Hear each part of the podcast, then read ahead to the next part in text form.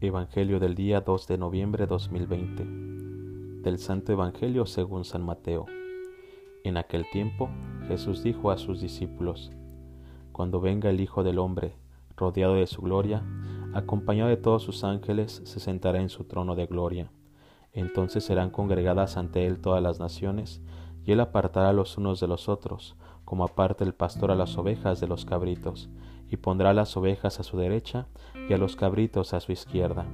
Entonces dirá el rey a los de la derecha, Vengan benditos de mi Padre, tomen posesión del reino preparado para ustedes desde la creación del mundo, porque estuve hambriento y me dieron de comer, sediento y me dieron de beber, era forastero y me hospedaron, estuve desnudo y me vistieron, enfermo y me visitaron, encarcelado y fueron a verme. Los justos le contestarán entonces, Señor, ¿cómo te vimos hambriento y te dimos de comer, sediento y te dimos de beber? ¿Cómo te vimos de forastero y te hospedamos, o desnudo y te vestimos? ¿Cómo te vimos enfermo o encarcelado y te fuimos a ver?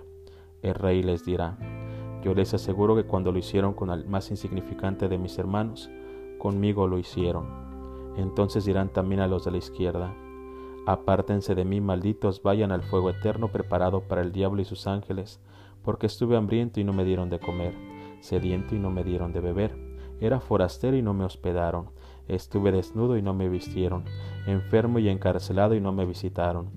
Entonces ellos le dirán, Señor, ¿cómo te vimos hambriento, sediento, de forastero o desnudo, enfermo o encarcelado y no te asistimos? Él le responderá, Yo les aseguro que cuando no lo hicieron con uno más de aquellos insignificantes, tampoco lo hicieron conmigo. Entonces irán estos al castigo eterno y los justos a la vida eterna. Palabra del Señor. Estamos tan acostumbrados a levantarnos cada día sin darnos cuenta de que pudimos no haberlo hecho. Abrir los ojos nuevamente es un don de Dios que no todos reciben a diario se nos ha dado el don del tiempo para poder construir con mucho esfuerzo y con la ayuda de la gracia nuestra casa en el reino preparado para nosotros desde la creación del mundo. Cada acto bueno que tú haces es como un ladrillo. Entre más haces, más material para la construcción tendrás. El material de los ladrillos es la intención con la que lo haces.